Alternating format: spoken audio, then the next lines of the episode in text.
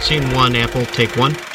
L'autre ciné, la sélection de l'équipe du cinéma Bonne Garde sur scène. Bonsoir et bienvenue sur scène. Bonsoir. Bonsoir. Bonsoir. Ce soir, dans la chronique L'autre ciné, on va vous parler de deux films qui sortent demain. Une année difficile et Linda veut du poulet. Et on commence par un film euh, dont on entend beaucoup parler dans les médias depuis quelque temps. Et c'est toi qui nous en parles, Pauline. C'est Une année difficile. Oh oui, Une année difficile, le nouveau film de Eric Toledano et Olivier Nakache, surtout connu pour avoir réalisé Intouchable, ça commence à dater. Mais voilà, ils sont connus pour ça. Euh, donc ils reviennent avec une nouvelle euh, comédie sur le fond de surconsommation et d'écologie. Voilà, donc des sujets euh, plutôt, plutôt d'actualité.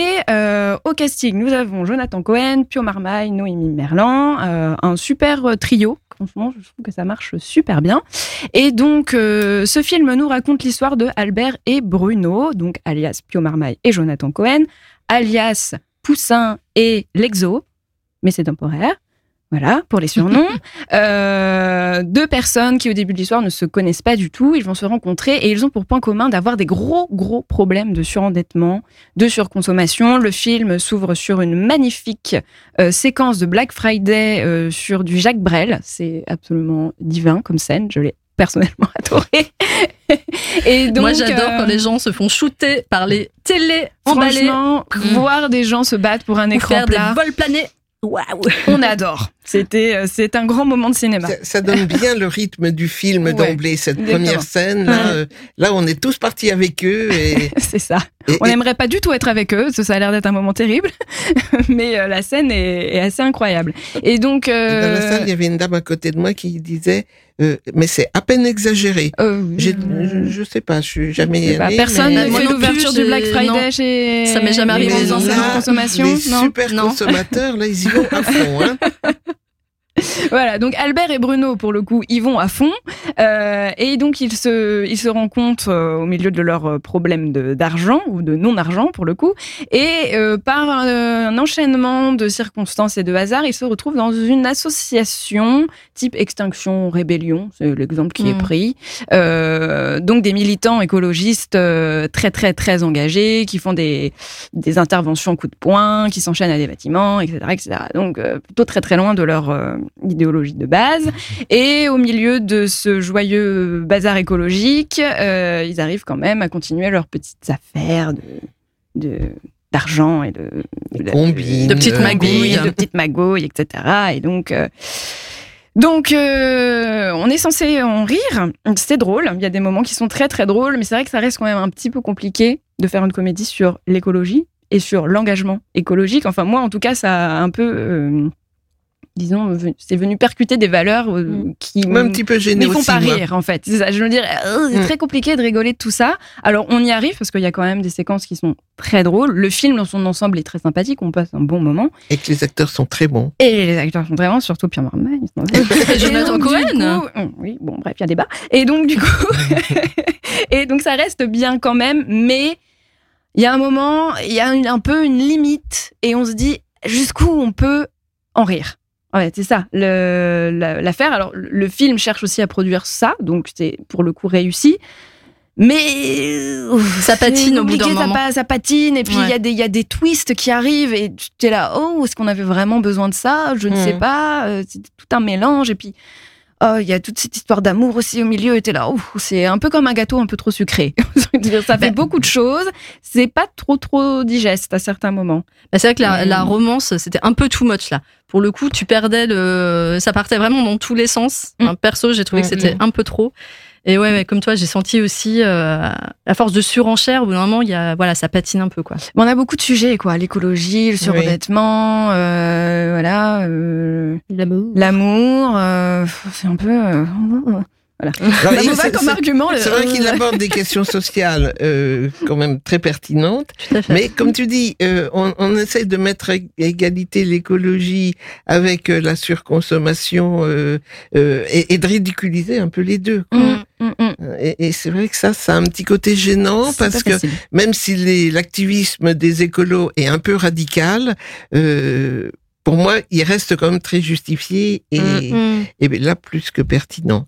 Bah, Perso, je trouve que parfois je m'interrogeais sur la sincérité de, l'engagement du film, quoi. Enfin, sur, euh, Mm. sur cette Oui. thématique-là notamment. C'est ça, c'était un peu. Faut gênant. prendre plus comme une comédie Exactement. quand même que Oui. comme la dénonciation de. Ouais, On n'est pas un film idéologie. écolo fait par des écolos. On n'y est, C'est pas. clair. Je, je- voilà, c'est vraiment un peu écolo à leur manière, mais pas Céline autant que ceux qui sont dans le film, ça c'est certain. tu disais à propos de Céline Dion. Le Cyril Dion, le réalisateur Ah. écolo. Oui, c'est vrai. Mais peut-être qu'il chante du Céline Dion aussi. Je le souhaite. Ouais, il faudrait lui demander. Mais ouais, Surtout les matins au petit-déj. Voilà. Mais du coup, euh, nous, on a quand même beaucoup apprécié le film parce que donc euh, les réalisateurs étaient présents quand on l'a vu en avant-première.